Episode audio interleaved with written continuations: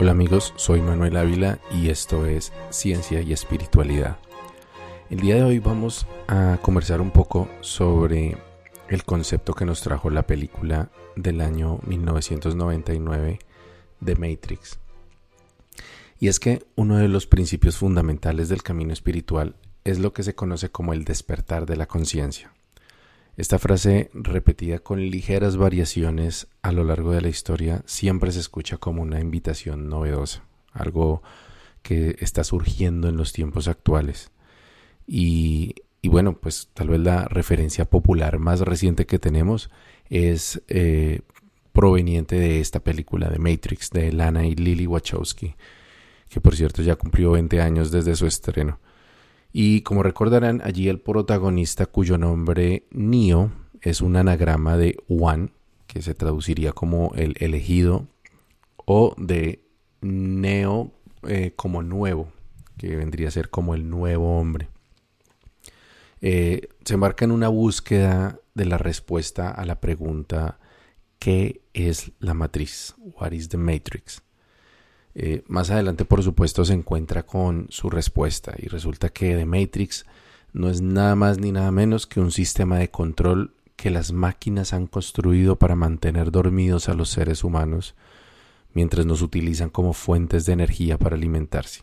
Básicamente nos convirtieron en, en baterías. Y pues la historia termina cuando Neo, después de desconectarse de la matriz, aprende a hackear, por así decirlo, el código de, de Matrix y es capaz de reinsertarse en ella para liberar a la humanidad que ha estado esclavizada por las máquinas. Pues como muchos de ustedes saben, las hermanas Wachowski son famosas por eh, tener un pensamiento místico y filosófico.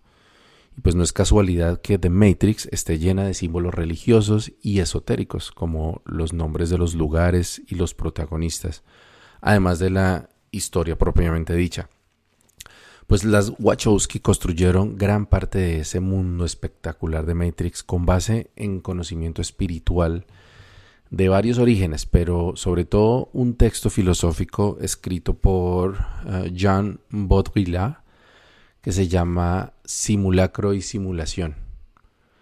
También estudiaron psicología evolucionaria, misticismo hindú, pero sobre todo el libro de Baudrillard, que se centra en el tema de la autenticidad del mundo físico cuestiona si lo que vemos a nuestro alrededor es la verdadera realidad. Esto es un ejercicio filosófico, pero pues eh, en la película se toma de forma textual, ¿no? Pues para mostrarnos pues eh, la visión de ciencia ficción. Pues de ahí que hay muchas corrientes espirituales, eh, sobre todo en la nueva era, las que se conocen como de la nueva era, que han adoptado el concepto de la Matrix y nos dicen que vivimos en un mundo de fantasía, de ilusión. Maya decían los Vedas hindús. Entonces, el llamado es a despertar de un sueño de la mente, creado por clases dominantes, y, esto parece como un, algo reciente, pero no es así, ni en lo más mínimo. Si miramos a hace un siglo, nos damos cuenta que este concepto es parte de la base del marxismo y el comunismo. En el lenguaje de esa época se decía que el proletariado tenía que darse cuenta de su papel como creador de riqueza para la sociedad y recuperar el poder que se encuentra en manos de la burguesía o de la oligarquía que domina los medios de producción y el capital. Pero aún estos conceptos que provienen, como les decía, de mediados del siglo XIX, están muy lejos de ser el origen de esta inquietud que tenemos por despertar la conciencia. Tal vez el origen más antiguo del que se tiene registro sería la alegoría de la caverna, también conocida como el mito de la caverna, que eh, se atribuye a Platón hace más de 2300 años. Pues Platón describió en esta alegoría que se encontraban en una caverna un grupo de hombres prisioneros desde el momento en que nacieron, con cadenas que los sujetan del cuello y de las piernas, de tal forma que solamente pueden mirar hacia la pared del fondo. O sea, no pueden girar la cabeza, no pueden levantarse, etc. Y justo detrás de ellos se encuentra un muro con un pasillo y una hoguera, como al otro lado de esa rendija. Y a la entrada de la cueva que, em, da ahí, eh, perdón, a la, a la entrada al otro lado hay hombres que circulan que tienen muchos objetos en sus manos y proyectan sombras por la eh, hoguera que hay hacia atrás, eh, proyectan formas hacia la pared de la caverna. Y eso es lo único que los prisioneros pueden ver. O sea, en el mundo exterior hay personas reales que tienen objetos y crean unas sombras que es lo único que pueden ver estos hombres prisioneros de la caverna. Estos hombres encadenados eh, consideran que el mundo, la realidad, son esas sombras que ellos pueden ver. Debido a las circunstancias de, su cautiverio, ellos solamente están, están condenados a, considerar que la realidad es eso que están viendo proyectado ahí en la pared y que no pueden conocer nada que está a sus espaldas. Luego la narración de Platón dice que, o plantea, que qué ocurriría si uno de esos hombres fuera liberado y, lo obligaran a ir hacia la luz de la hoguera y que pudiera ver otra realidad, que pudiera darse cuenta de, qué es lo que realmente hay. Eh, ya una realidad en tres dimensiones, no solo eh, proyectada en dos dimensiones. Y em, pues que este hombre eh, lo llevaran a través de la, lo sacaran de la caverna para apreciar la realidad, pues otros hombres, árboles, ríos, el cielo, etcétera. Eh, para después no ser liberado, sino volverlo a, a, ver, eh, a, poner dentro de la prisión.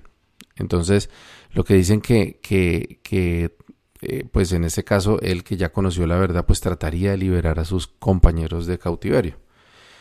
Pero Platón plantea que los otros hombres se reirían de él, los otros cautivos se, se reirían de él. Y, claro, pues él les estaría contando de una cantidad de cosas que ellos jamás habían visto, que no se imaginaban que podría existir y, y que pues lo considerarían un loco por todo lo que él estaba diciendo. Incluso lo podrían llegar a matar y, y lo considerarían alguien peligroso, ¿no? Entonces, eh, esta es como la, explicación general de este, de este mito, pero como ustedes se pueden dar cuenta, es muy relacionado con lo que narramos también de la película Matrix. Y, que hemos escuchado también en numerosos, eh, digámoslo así, eh, cultos, religiones y, y, también saberes, en los que se plantea esta idea de, de, de una realidad más allá de lo que podemos ver. Y podríamos pensar que esta figura es exclusiva de filósofos y místicos, pero tampoco es así. La idea de que hay un orden oculto que mantiene el poder y control sobre la sociedad y que nos tiene convertidos en sus esclavos es algo que podemos ver hoy en día en la política de los Estados Unidos, por ejemplo, que es el caballito de batalla no de la izquierda, sino todo lo contrario, de la derecha más recalcitrante que apoya al presidente Donald Trump. Su versión de, de la matriz o de la caverna eh, le llaman el Deep State o el Estado Profundo. Pues resulta que para una gran parte de la base republicana de Trump, los Estados Unidos han estado controlados secretamente por el establecimiento, que entre comillas, de Washington, o sea, las familias más poderosas como los Rockefeller, los Koch y ahora pues también Bill Gates o Jeff Bezos, el propietario de Amazon. Incluso según Infowars que, y, otros de los portales de noticias preferidos de, del presidente Trump, los Clinton son aliados políticos de esas familias multimillonarias y su objetivo es sacar a Trump de la presidencia para volver al, entre comillas, status quo y quitarle el poder que los americanos trabajadores y honestos supuestamente ganaron a través de la presidencia de Trump. Y, hay otros ejemplos. Eh, pues uno, uno que es muy extremo de, que narra otra supuesta Matrix en la cual vivimos es la teoría de los reptilianos, divulgada por el escritor británico David Icke. Y, lo que nos dice el señor Icke es que el mundo está en realidad bajo el control de una especie alienígena de reptiles que tienen la, la capacidad de cambiar de forma para parecer humanos y que además se alimentan de sangre, hacen sacrificios, comen bebés, bueno, y otras cosas todavía más sórdidas. Y pues que esta élite de reptiles controla la banca, la política, la industria, etc. Entonces, según Ike, la familia real británica incluso está compuesta por reptilianos y dice que tiene testimonios y documentación de personas que los han visto transformarse en lagartos, pues por error me imagino, en público. En fin, podríamos seguir hablando de docenas de teorías de conspiración sobre quienes tienen realmente el poder en el mundo y que nos invitan a rebelarnos en contra de ese orden maléfico para ser verdaderamente libres. Entonces, la pregunta que yo me formulo es, ¿por qué los seres humanos tenemos esa fascinación por las teorías de conspiración? ¿Qué es lo que nos lleva a pensar que hay una élite nefasta que se alimenta de nuestra sangre o de nuestra energía o de nuestro trabajo y que nos mantiene esclavizados mientras nos distraen con las lucecitas en la pared de la caverna.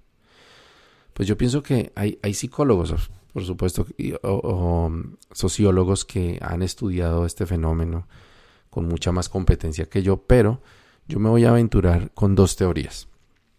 La primera es que parte de nuestro instinto como humanos es el de formar élites y tratar de controlar y aventajar a los grupos más débiles que nosotros. Y pues dicen los sabios que lo que vemos afuera es un reflejo de lo que tenemos adentro. Entonces yo considero que es muy probable que en el fondo los seres humanos tengamos como ese chip de engañar y controlar, listo para activarse apenas nos encontremos en la posición adecuada. Y bueno, hemos visto muchos casos de, políticos de las mejores universidades, de eh, familias muy, muy prestantes que llegan al poder y, utilizan ese poder que obtienen pues para doblegar, para enriquecerse, para, bueno, corromper, etcétera. Entonces, pues yo no estoy diciendo que los humanos seamos malos en esencia, porque también se ha estudiado y se ha demostrado que los humanos tenemos una tendencia innata para cooperar y para formar alianzas. Sin embargo, según um, Sean Carroll, que es el autor del libro que mencioné en el episodio anterior, The Big Picture, que se podría traducir como el panorama general. Bueno, Carroll dice que ha habido estudios científicos que demuestran que bajo ciertas condiciones las personas tienden a asociarse entre ellos para aventajar a grupos menos favorecidos. Digamos que se trata de una adaptación evolutiva que tenemos desarrollada en nuestro cerebro que nos lleva a buscar la mejor la mayor ventaja posible para nosotros, lo cual seguramente era muy útil para sobrevivir en un entorno donde la comida era muy escasa y había que competir a, toda costa por ella. Ustedes me, escucharán hacer referencias constantes a la antropología eh, de nuestros ancestros cazadores recolectores, porque en lo que yo he investigado he encontrado que un gran número de fenómenos de la conciencia humana tienen su origen en esos cientos de miles de años de evolución que vivimos cuando comíamos carroña en las sabanas africanas, cuando hacíamos pinturas con los dedos en las cavernas. Bueno, no es coincidencia que precisamente en una caverna sea donde se desarrolla el, arquetipo de, pues del, del, de la matriz, digámoslo así. En resumen, creemos, pienso yo, que creemos que hay una élite que nos engaña para dominarnos porque en el fondo hay una parte de nosotros mismos que nos dice que si tuviéramos la oportunidad y el poder para hacerlo, a lo mejor nosotros engañaríamos para dominar al resto. E-, esa es una teoría que yo pienso que, que tiene sentido. La segunda teoría que, tengo, pues la tomo prestada de, de Javier Santoalaya, que es un divulgador científico que sigo desde hace un tiempo y que en un video que pondré el enlace aquí en los comentarios explica de una forma muy clara por qué nos fascinan las teorías de conspiración. También, pero también esta segunda hipótesis es una de las conclusiones de Yuval Noah Harari, el autor de la famosa obra Sapiens, y es que a los humanos nos apasionan las historias. Porque las historias son mucho más que entretenimiento. Es la forma en que aprendemos a, entender el mundo, a relacionarnos, a definir nuestro entorno y finalmente a crear nuestra sociedad. Eh, la religión se basa en, en, historias que nos contamos sobre el origen de la vida, del universo, el propósito de la existencia, en fin. Las historias nos hacen sentir que encajamos en un plan, en un orden, que no somos simplemente veletas que lleva el viento o, peonzas que giran sin, rumbo fijo. Eh, los estadísticos, la gente que, trabaja en análisis de datos, comprende el mundo de otra forma. Ellos los ven como flujos de información que interactúa, que hay correlaciones, que hay causalidades, que hay afectaciones mutuas. Pero las personas de a pie, los normales como nosotros, pues no, no podemos procesar datos como un computador. Nosotros, nuestro cerebro está construido para buscar siempre una historia, buscar patrones, eh, historias que le informa a esos datos, que, que tenga una introducción, un nudo y un desenlace, también que tenga villanos, que tenga héroes, etc. Entonces, creamos historias para explicar lo que comprendemos, pero también lo que no entendemos, para llenar los vacíos. Y pues tenemos un miedo innato a las élites corruptas que nos quieren engañar, que nos quieren dominar, entonces creamos historias para tratar de encajar las poquitas evidencias que tenemos y le añadimos personajes, una trama y listo. Ya tenemos nuestra siguiente teoría de conspiración o nuestra próxima versión de Matrix, que por cierto ya está en producción.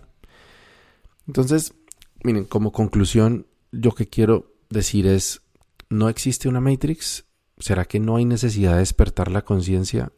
En absoluto personalmente yo creo que sí hay un mundo de ilusiones y de engaño y, que es necesario que hagamos un trabajo juicioso de observación, de análisis, de discernimiento y que tratemos, si no de escapar totalmente, pues al menos de, poder eh, tener nuestro libre albedrío y, y tomar las mejores decisiones que podamos.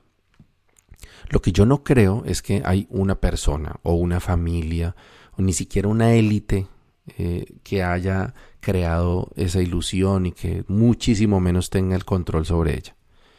Para empezar, los humanos eh, tenemos muchísimas dificultades para eh, guardar secretos y para tapar cosas. Entonces, pensar que hay élites, digamos, que se coordinan en todo el mundo para mantener este secreto y para mantener a, la gente esclavizada, pues yo, yo creo que es como mucho pedirle al cerebro humano pues es sorprendente, pero tampoco tiene poderes ilimitados. Eh, yo creo que tú y yo somos coautores de esa Matrix. Yo creo que nuestros padres y abuelos han contribuido a crear esta Matrix. Pero no creo que haya ninguna maldad en eso.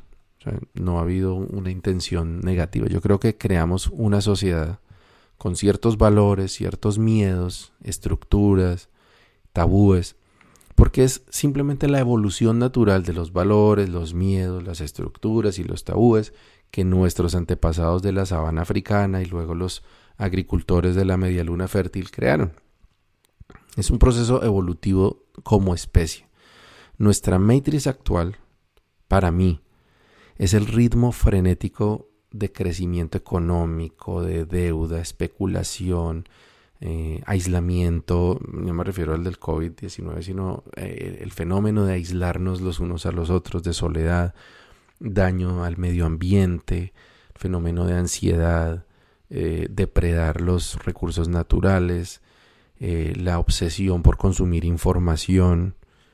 E, esta es la sociedad que hemos construido por milenios y en la que vamos como un carro sin frenos. las teorías de conspiración sobre reptilianos, Illuminatis, el Estado profundo, sionismo, Bill Gates, las vacunas, el 5G, etcétera, etcétera, etcétera. Todo eso es pura distracción. Es distracción que nos inventamos para no asumir la responsabilidad de nuestra propia invención. Para poder decir, ellos son los culpables, nosotros somos víctimas, nosotros no somos responsables. ¿Difícil de aceptar? Totalmente. La verdad siempre será más dura de tragar y es menos entretenida también que las historias de conspiración. Pero yo creo que la verdad siempre será mejor. Entonces, si no he logrado convencerte de que la verdad está delante de tus ojos, que tienes la responsabilidad en ella, pues puedes tomarte la pastilla azul, no volver a pasar por aquí y seguir viendo el mundo de fantasía, viviendo en este mundo de fantasía que hemos creado.